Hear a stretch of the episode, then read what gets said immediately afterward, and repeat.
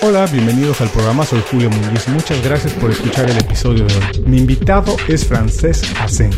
Es coach y autor especializado en bienestar y felicidad. Sus trabajos se destacan en los campos de la psicología positiva, las relaciones humanas y el crecimiento personal. En su libro más reciente, Aprende a ser feliz, profundiza sus investigaciones para que cada persona construya su camino a la felicidad y el bienestar mientras ayuda a otros a conseguirlos.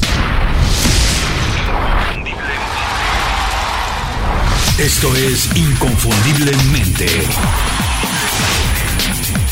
Aprende a ser tu mejor versión. Francis, bienvenido inconfundiblemente. De verdad te agradezco mucho hacer tiempo para platicar con nosotros. Francis, cuando te preguntan a qué te dedicas, ¿cómo puedes explicarlo de la manera más sencilla para que todo el mundo te entienda? Mira, Julio, yo soy economista. La verdad es que durante muchos años, eh, muchos años de mi vida he trabajado en la multinacional en el, tema de marketing y ventas. Y sobre todo en el tema de electrónica, de fotografía. Actualmente estoy en el mundo de la formación, que es lo que a mí ahora me apasiona. Yo llevo, junto con dos socios, tenemos una empresa que lleva los cursos de Dell Carnegie en España y también tengo una pequeña empresa junto con otros socios que se llama Group Trovat, donde damos formación de crecimiento personal. Pero a ver, a ver, a ver, ahora todavía estoy más interesado en platicar contigo. ya estaba interesado porque platicábamos antes de iniciar la entrevista, creo que lo que escribes, las investigaciones que has hecho y todo lo que compartes en las redes sociales viene perfecto con la audiencia de Inconfundiblemente. Pero ahora resulta, me acabo de enterar porque no lo encontré en ninguna de los lugares que averigüé de ti, que eres economista. ¿Cómo acaba un economista escribiendo, haciendo investigaciones en bienestar y la felicidad. ¿Cómo llegaste a esto? Buena, buena pregunta. Porque la vida, la vida tú sabes que es larga y que de cuando en cuando, pues hay que cambiar. Y se producen cambios. Quieras, hay cambios que son inevitables, hay, cosas que los cambios que tú los buscas. Y en un momento de mi vida, después de muchos años de trabajar en el mundo de la multinacional y sobre todo en fotografía, pues eh, debido a la entrada del digital, pues cambié, cambié de vida y decidí con unos amigos, con un amigo y luego eh, se, juntó otro, montar, eh, traer a España. Nos gustaba la formación, teníamos ganas de tener nuestra propia empresa y dedicarnos a algo que nos gustase y nos llenase el poder enseñar a los demás lo que habíamos aprendido en el mundo de las multinacionales. Y, decidimos traer algo de, americano, porque el tema de las soft skills, eh, bueno, la verdad es que aquí en España nos hace mucha falta. Y pensamos que Del Carnegie era una buena empresa. Yo había hecho el curso hacía años. Y hace, bueno, pues hace 10 años que lo, trajimos aquí a España y ahí estamos. Oye, me encanta esto de utilizar lo que aprendiste en el mundo corporativo para empezar un nuevo proyecto, porque es más o menos mi historia, Francis. Yo trabajé muchos años en grandes compañías transnacionales y yo siempre le digo a las personas que es una magnífica escuela que a pesar de todo lo que se habla de mucha gente que está completamente en contra de trabajar en Corporate America, en este tipo de compañías, pero yo creo que de verdad es una escuela impresionante si uno va con ganas de aprender, de ser mejor y de crecer y después todas esas experiencias te las puedes llevar a donde tú quieras y eso me gusta celebrarlo mucho en el programa. Desde tu punto de vista, ¿qué fue lo mejor que aprendiste en Corporate America que te llevaste para después empezar tu emprendimiento? Bueno, yo la verdad fue una etapa, la recuerdo, una etapa fantástica. La, eh, la, verdad es que a mí me apasiona la fotografía. He trabajado en una empresa japonesa que se llama Fujifilm y la verdad es que bueno, he viajado por todo el mundo, yo era el director de marketing en España, bueno, eh, trabajábamos mucho, había momentos muy complicados, momentos difíciles, pero aprendí mucho, aprendí mucho de los japoneses, aprendí mucho del mundo de la multinacional, pero también es verdad que trabajar en una multinacional y tú conoces este campo, tiene sus ventajas, pero también tiene sus inconvenientes. A mí, pues a nivel problema familiar, porque siempre estaba de viaje, siempre estaba fuera, y entonces llegó un momento que la vida, pues, eh, bueno, pues se produjo un cambio y bueno, pues eh, ahora en estos momentos pues estoy con mi propia empresa. Ya no dependo de otras personas ni y ahí puedo estar puedo disfrutar un poco más de la vida, aunque también he perdido otras otras grandes ventajas que tenía de tener un buen cargo en una gran multinacional. Por supuesto. Ahora, me imagino que esas experiencias te llevaron exactamente a hacer lo que haces ahora. Y dime, yo sé que eres muy inquieto y que trabajas en varios proyectos al mismo tiempo. Dime, ¿cuál es el que hoy te mantiene más despierto, el que no te deja ir en la noche a dormir o el que en la mañana te hace despertar lo antes posible para correr a la oficina?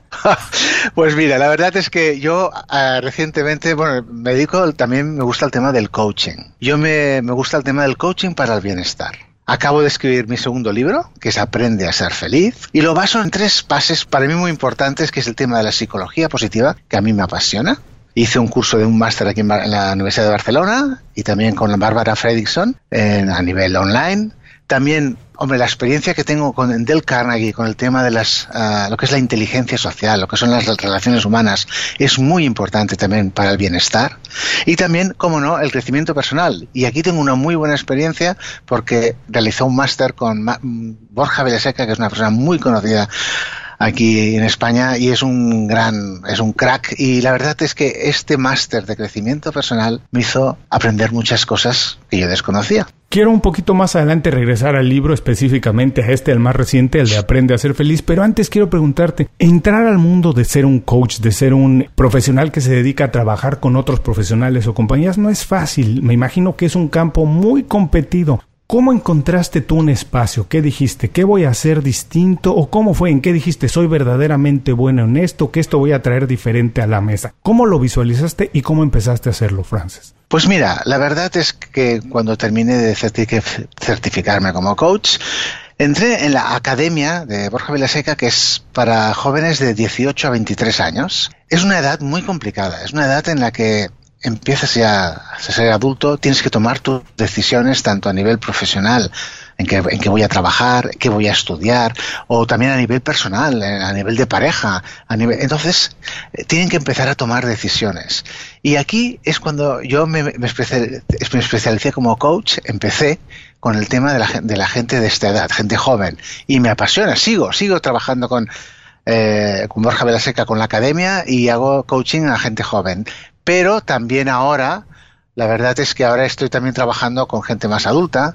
Estoy sobre todo con el tema, aquí le llamamos los baby boomers, que son la edad de los 50, los uh, personas que tienen 65 años, gente que físicamente se encuentra muy bien, gente que a veces aquí, pues que se ha prejubilado, que tiene tiempo que, y que tiene ganas de ser feliz.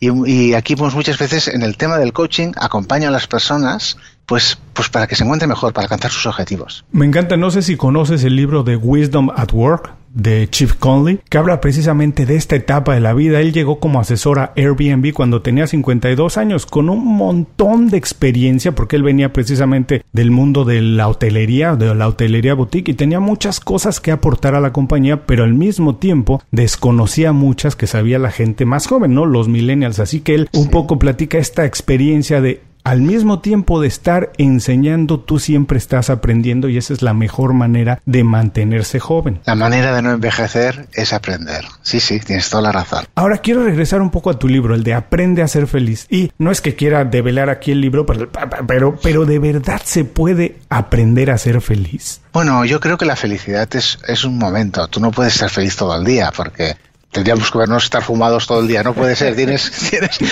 tú puedes ser, tienes momentos buenos y momentos malos. Yo creo más en el estado del bienestar. El estado del bienestar para mí es, evidentemente, la vida nos da bofetadas, nos da momentos difíciles y todos aquí, pues, eh, tenemos el, pues, el derecho a estar eh, tristes porque hay momentos, pues, en los que, pues, por lo que sea, pues, tenemos que estar eh, tristes. Pero lo que es importante es el, lo que te da la psicología positiva, que es el tema de la resiliencia, de saber recuperarte, el tema de conocer tus fortalezas, porque muchas veces tenemos fortalezas que las desconocemos y por eso el tema del autoconocimiento, conocernos bien. Yo en esto creo mucho y esto es lo que trato con, la gente que está conmigo, con mis clientes, de decir, a ver, vamos a intentar mejorar. Yo no hago psicología, yo no soy psicólogo, yo no hago terapia, yo simplemente lo que hago es acompañar a las personas a que las personas que están bien, pero que quieren estar mejor. Qué interesante esta parte que me dices que hay que conocerse bien. Yo te diría, para las personas que digamos hoy están más o menos conscientes que no están en ese estado de bienestar, como bien defines tú, porque efectivamente ser feliz toda la vida, todo momento es prácticamente imposible. Pero tener un estado de bienestar, quien está consciente que no está ahí,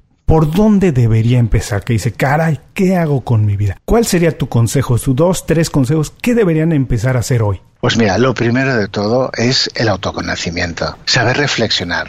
Mira, nos hacemos mayores y dicen que los cuando mayores mayor eres, más sabio eres. Pero no eres más sabio porque tengas más años, sino que eres más sabio si sabes reflexionar sobre tus experiencias, las tuyas y las de los demás. Entonces es muy importante de cuando en cuando hacer un stop, una parada en el camino, saber dónde estamos, saber cómo somos, porque vamos cambiando con el tiempo. Tenemos que conocernos bien, saber cuáles son nuestras fortalezas. Cuando yo era joven, cuando yo era pequeñito, iba al colegio y, me suspendía, suspendía en, inglés o en matemáticas, me hacían ir a refuerzo de inglés y de matemáticas. Ahora estamos en una fase que lo que tenemos que mirar no es lo que vamos mal, vamos a mirar lo que vamos bien mm. y vamos a reforzar y vamos a atacar lo que vamos bien. Estas son las fortalezas. Eso me gusta mucho y yo también soy un entusiasta de decir vamos a crecer desde nuestras habilidades más fuertes. Donde somos más fuertes vamos a potenciarlo más y en la medida posible buscar ayuda donde no somos tan fuertes. Pero la verdad es que si crecemos a partir de donde somos más fuertes, creo que es mucho más fácil el camino. Ahora quiero, porque además dijiste que eres experto en trabajar coaching con jóvenes de 18 25 años. Y quería preguntarte, en este camino a la felicidad, en este momento de aprender, ¿qué tan importante es la educación que recibimos en casa desde que somos niños? Bueno, está el tema, el tema de las creencias. Las creencias es muy importante. Nosotros cuando nacemos, pues oye, nuestros padres con todo el cariño del mundo nos intentan enseñar sus conocimientos, sus experiencias, luego vamos al, al colegio y los profesores nos enseñan pues lo que ellos saben y luego vamos al trabajo y los jefes nos enseñan los que tenemos que aprender. Siempre nos enseñan hasta que un momento que hemos de empezar a tomar decisiones y no sabemos por dónde empezar. Y tenemos una mochila ya detrás de todas estas creencias que nos han ido dando en estos años. La gente, ya te digo, gente que nos quiere, pero que a veces las cosas cambian y estas creencias se convierten, son, eh, nos limitan, nos limitan nuestras posibilidades y nuestras oportunidades. Por lo tanto, es muy importante con el tiempo revisar las creencias y eliminar las que ya no nos no necesitamos. Y en ese sentido, Francis, tú que trabajas con gente joven, pero además gente también con grandes corporaciones, ¿qué puedes advertir que tanto jóvenes como profesionales no están haciendo bien hoy en día? Algo en general, debe haber casos muy específicos, pero que tú digas, se está perdiendo oportunidad de hacer X, Y o Z con todas, todas las oportunidades que tenemos, con todas las herramientas que tenemos hoy, ¿qué están dejando de hacer los profesionales que podrían hacer? Cuando, bueno, cuando hablamos con, de gente joven, ¿eh? gente que está empezando en el mercado laboral, la verdad es que la vida está difícil, está difícil porque sí, hay muchas oportunidades, pero también, eh, también hay que, hay que estar bien preparado y hay que saber eh, preparado para, aprovechar estas oportunidades. Por lo tanto, lo que yo creo que primero es que hay que estar aprendiendo siempre. Bueno, yo siempre hablo de la, de la fórmula del, del de lo que es el éxito. ¿eh? Mi anterior libro hablaba del éxito y decía, de, pues lo primero, para tú tener éxito en la vida, la gente normal, la gente corriente, la gente común, primero tenemos que tener algo de conocimientos. Siempre es mejor tener una carrera que no tenerla, o, que o tener dos carreras que tener una, o saber dos idiomas o tres que saber uno. Esto es, esto es muy bueno, el conocimiento. Evidentemente es importante. Luego están, hoy en día es muy importante las habilidades, las, uh, las soft skills. Oye, saber hablar en público, saber hablar para convencer, saber eh, venderse, porque es que tú puedes ser muy bueno, pero es que hay gente que no sabe venderse. Y es muy importante hoy en día saber venderse. El tema de liderar, saber liderar un equipo, saber inspirar a tu equipo. Y luego también pues el tema de las relaciones humanas. Todo esto es muy importante para poder progresar eh, en la vida y para poder conseguir una, tener oportunidad en el mundo laboral. Me encantó, voy a intentar resumirlo y si estoy mal, por favor, ataja donde veas. Pero nos comentaste, hay que estar aprendiendo todo el tiempo. La mayor cantidad de conocimiento que tengamos nos va a hacer el trabajo, la vida, el camino, el viaje mucho más placentero. Tener habilidades nuevas de estas como desde hablar en público, lo que decías, por ejemplo, que a mucha gente le cuesta mucho trabajo liderar, hay que aprender a tener un equipo detrás. No necesitas ser el que sabes de todo, sino que el que puede formar un buen equipo. Y por último, las relaciones humanas. Exactamente. Pero bueno, no es por último, porque nos falta una cosa muy importante, Julio. Es lo más importante para mí es la actitud. Porque tú puedes ser muy bueno, tú puedes tener cuatro carreras y puedes saber cinco idiomas y puedes hablar muy bien en público, pero si estás tumbado en el sofá, no haremos nada. Entonces hay que salir a la calle y buscar las oportunidades. Y esto es la actitud. A ver, y por ejemplo, en el libro, mm, uno de los principios del libro es que la gente encuentre el camino a la felicidad y el bienestar mientras ayuda a otros. ¿Cómo podemos nosotros ayudar a alguien que no está pasando por el mejor momento, que no ha alcanzado ese estado de bienestar? Bueno, primero de todo, la persona se tiene que dejar ayudar, ¿eh? porque hay gente que no quiere. Lo es intentar, sobre todo, escuchar mucho, escuchar, hablar, eh, es hacer una conversación. Cuando hacemos el coaching, que es mucho escuchar, hacer preguntas y, sobre todo, que es muy importante que esta persona entienda que se tiene que dejar ayudar. Ah, eso es importantísimo porque efectivamente yo siempre digo, cuando pides un consejo, por ejemplo, si te dan un buen consejo, por favor síguelo, porque cuando pedimos un consejo, generalmente esperamos recibir validación de lo que nosotros ya sabemos que queremos hacer, pero no nos dejamos enseñar, no estamos abiertos. ¿Cómo puede hacer alguien aprender a estar abierto a recibir buenos consejos? Sí, mira, yo siempre digo cuando hablo del tema de la felicidad, que es para mí, para ser feliz hay que tomar decisiones. Hmm. Tú tienes que tomar, porque si tú tomas decisiones, oye, no, no hace falta que sean decisiones importantes, decisiones de cada día, cada día tenemos que hacer, tomar decisiones. Hay que tomarlas, no dejes nunca que la tomen los demás por ti. Y luego tú, tú tienes que escuchar, aprender de la gente pues, que sabe más que tú, que son porque, pues, porque son mayores, porque son tu familia, porque te quieren, porque tienes... Tú tienes que escuchar mucho, pero tienes que tomar tú la decisión. Y luego otra cosa que es importante y también les recomiendo mucho a los, jóvenes sobre todo, las expectativas. Hay que crearse expectativas, hay que tener objetivos, hay que, hay que intentar conseguir muchas cosas, pero sobre todo estas expectativas que tienen que ser alcanzables, porque muchas veces queremos ser eh, los mejores, queremos ser Bill Gates, queremos ser Messi, queremos ser muchas cosas, pero oye, y no llegamos, y entonces es cuando nos viene la infelicidad, la depresión y la tristeza, ¿no? Entonces hemos de mirar de conseguir siempre, intentar conseguir objetivos, tomar decisiones, esto nos dará autoconfianza pero sobre todo, lo que es muy importante, expectativas que sean alcanzables. Y a mí me parece muy curioso que hay muchas personas que nunca tienen objetivos, Francis, que trabajan todos los días sin esperar realmente algo, como que nada más están esperando el fin de semana para descansar un par de días, pero la verdad es que nunca tienen objetivos grandes, cosas que quieran alcanzar en X cantidad de tiempo, pero a mí me parece que es vital. Y en ese sentido, como tú dices, hay que tener expectativas y hay que tomar decisiones. Quiero más o menos si puedo unir estos dos conceptos y decir, la gente trabaja generalmente por un concepto de éxito que ni siquiera ellos mismos se han formado. Creen que el éxito es lo que alguien más ha conseguido y no sabemos que realmente lo que alguien más ha conseguido probablemente no nos dé la felicidad a nosotros, porque cuando lo tengamos uno se siente tal vez vacío. ¿Cuál es la diferencia entre éxito y felicidad? Porque muchas veces hoy se confunden. me gusta mucho esta pregunta, me encanta, porque bueno, yo escribí el primer libro, que era sobre el éxito, y ahora el segundo es sobre la felicidad. Entonces, eh, yo en mi primer libro sobre el éxito, yo decía que el éxito, cada, hay tantos, tantos tipos de éxito como personas en el mundo, porque a lo mejor, pues para ti el éxito podría ser pues eh, ser presidente de la gran multinacional o a lo mejor para mí podría ser estar mm, en, la playa en Miami tomando el sol. Eh, y, oye y, son perfectamente lícitos. Cada uno tiene que tener el éxito que él quiere alcanzar. Tú tienes que cada uno tiene su, su objetivo.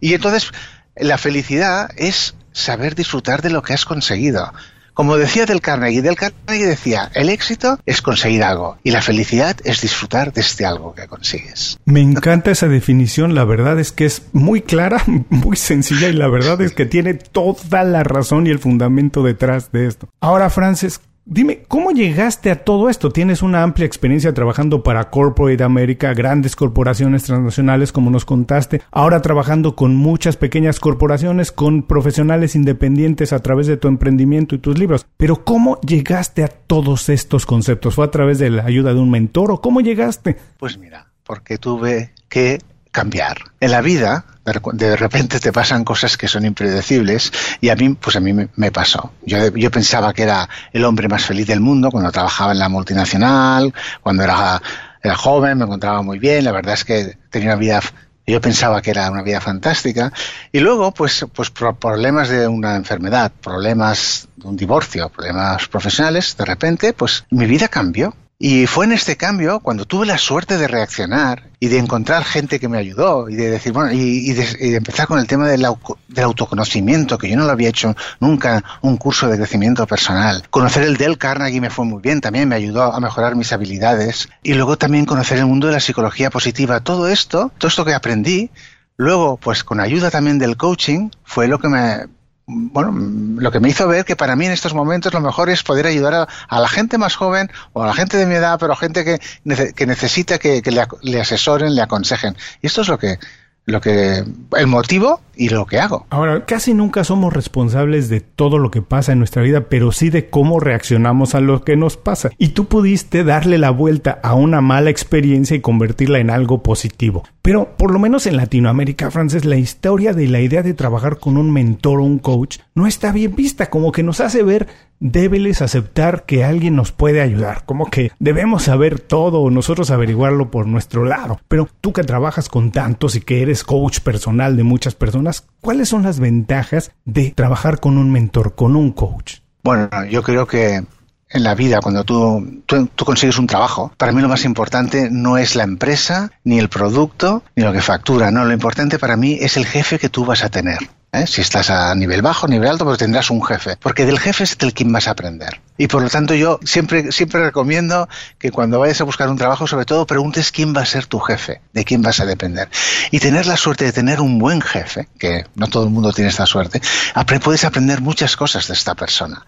Y yo es lo que tuve la suerte, pues cuando me acuerdo cuando trabajaba en la multinacional, sobre todo con los japoneses. Aprendí mucho, yo aprendí muchas mm. cosas de los japoneses, de la vida cuando estuve en Japón, pues bueno, pues eh, eran gente, pues, um, gente muy honesta, gente constante, muy trabajadora, gente muy respetuosa. Y tuve algunos jefes, porque tuve varios, la verdad que, que me enseñaron muchas, muchas cosas. Y yo siempre digo que uno no nada más aprende de las habilidades que te puede transmitir un jefe, sino también de sus valores, ¿no? Por ejemplo, me imagino que cuando trabajaste con una compañía japonesa pudiste aprender hasta de los valores de la cultura japonesa que son impresionantes y que muchas veces en el trabajo también hacen la diferencia. Sí, la verdad es que los japoneses bueno, aquí podríamos hablar mucho de ese, tema. Son muy distintos a, a nosotros, latinos. Pero bueno, tienen cosas muy buenas y la verdad es que aprendí muchas cosas. Pero cuando esto me comentabas de los valores, mira, yo cuando hablo sobre la felicidad, siempre les digo a las personas que me escuchan que tú tienes que tomar decisiones durante el día, tomarlas. Y a veces algunas las acertarás y otras pues no las acertarás. Pero si tú tomas siempre las decisiones de acuerdo con tus valores y tus principios, aunque los resultados no sean los esperados, tú serás feliz, porque tú has actuado de acuerdo con lo que tú crees con lo que tú piensas. Y aunque, aunque las cosas no, no salgan como tú quieres, no serás infeliz. Por eso es muy importante siempre tener muy claros cuáles son tus valores, cuáles son los valores de la empresa donde vas a trabajar, porque a veces no son los mismos y a veces por muy buen, por mucho dinero que puedas ganar o, por muchas prestaciones que te puedan dar, si la empresa sus valores no coinciden con los tuyos, yo no te recomiendo que hagas este trabajo. Es muy importante, para mí, ¿eh? Es básico el tema de los valores. No, me encanta, sí, yo también estoy de acuerdo contigo y, me encanta esta visión que nos dices de cuando decides teniendo siempre muy presentes tus valores, incluso cuando no salen las cosas como esperas, estás ganando, efectivamente porque estás reforzando tus valores. Ahora, hace unos minutos hablaste de la resiliencia. ¿Tú consideras que esa es una, digamos, de tus habilidades o de tus hábitos personales más importantes, el que más te ha ayudado a conseguir las cosas que has logrado? Bueno, la verdad es que a mí la resiliencia me ha ido muy bien, porque en la vida no, es suficiente con intentar hacer las cosas bien. A veces, por muy bien que las hagas, hay otros factores que tú no controlas, que te, bueno, pues que te pueden afectar. Y, en la vida nos va a pasar, si no te ha pasado, te pasará seguro. Y hay momentos muy duros en la vida. Y lo importante es saberte recuperar. Y por eso el, ser resiliente, el, el estar preparado, el tener las herramientas, el tener la gente al lado que te pueda aconsejar para poder superar estos momentos, esto es vital. Visita inconfundiblemente.com. Descarga nuestras herramientas y aprende a ser tu mejor versión. Gracias por seguir con nosotros. Estoy platicando con Frances Asens. Frances, estamos entrando a la última parte de la entrevista. Ha sido una entrevista fascinante. No quiero dejar pasar de preguntarte. Hablamos de ello ya hace unos minutos, la importancia de las relaciones humanas. Pero ¿cuál es el secreto? ¿Cuáles son los secretos o las habilidades que se necesitan para tener una buena red de contactos? Ah, bueno, los contactos, pues mira, si, si me lo permites, te hablaré de, mi, de mi, mi, reciente experiencia, que es con este segundo libro que ahora voy a presentar el día 5. Pues claro, yo tengo que, mm, para poder eh, presentarlo, me interesaba mucho contactar con gente. Y la verdad es que estoy muy orgulloso de haber contactado con gente que está, eh, para mí, son prescriptores muy importantes, gente que está metida en el mundo de la psicología positiva, en el mundo del crecimiento personal, gente que está metida en el tema del, desarrollo personal, eh, toda esta gente que yo los tengo como unos referentes.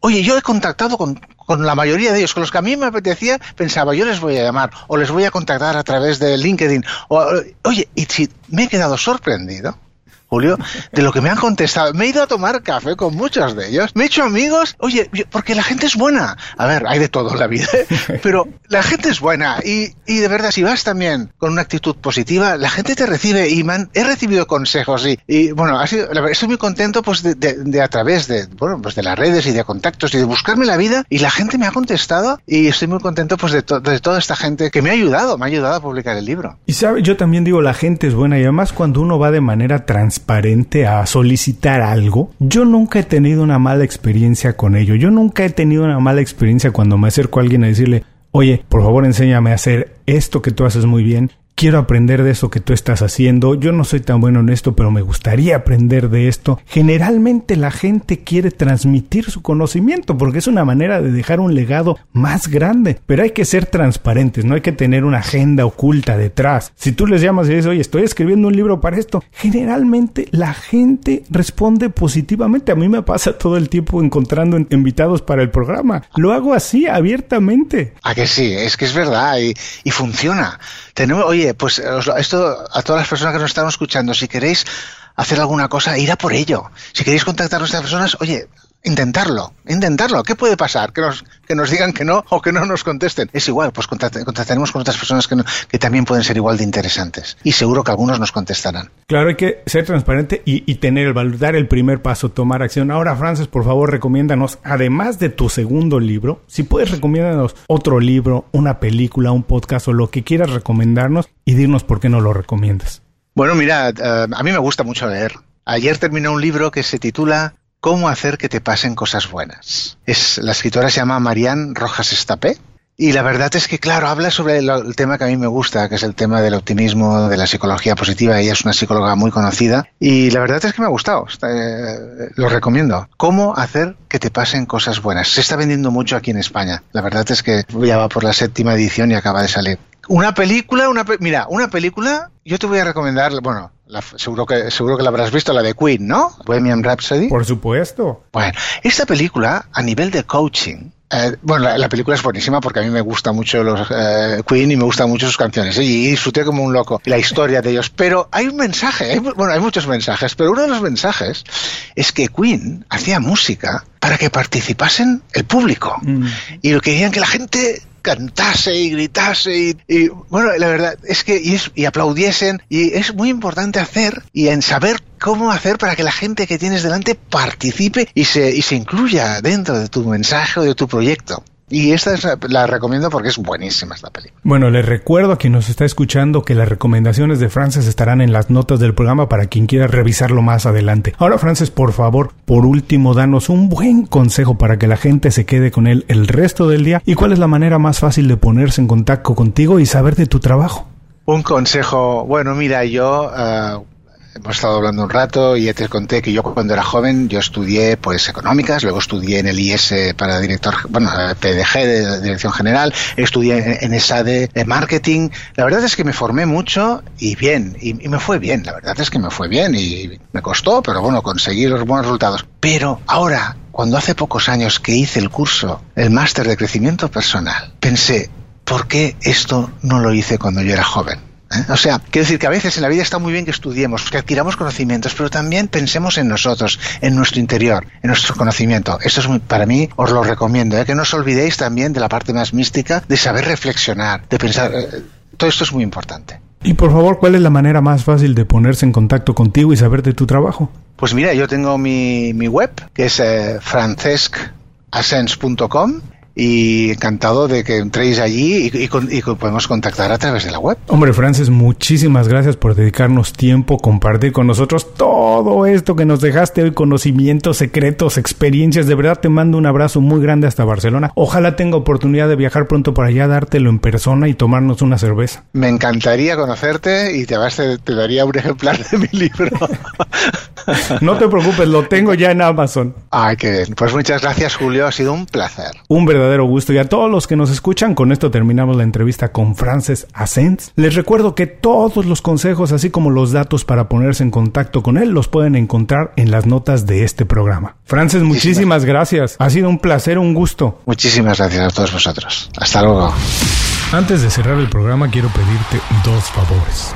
Primero, si algo te pareció interesante o motivador y conoces a alguien que se pueda beneficiar con esa información, comparte el programa con ellos. Eso nos ayuda a todos. A ti por fortalecer tu red de contactos, a ellos por recibir información útil y a mí porque más personas conocen inconfundiblemente. Segundo, suscribiéndote a nuestro boletín para recibir de manera gratuita información, recursos, consejos e inspiración para impulsar tu desarrollo profesional o crecer tu negocio. Recuerda que lo que importa no es tener un trabajo o un negocio que te dé para vivir, sino un estilo de vida donde crezca lo mejor de ti.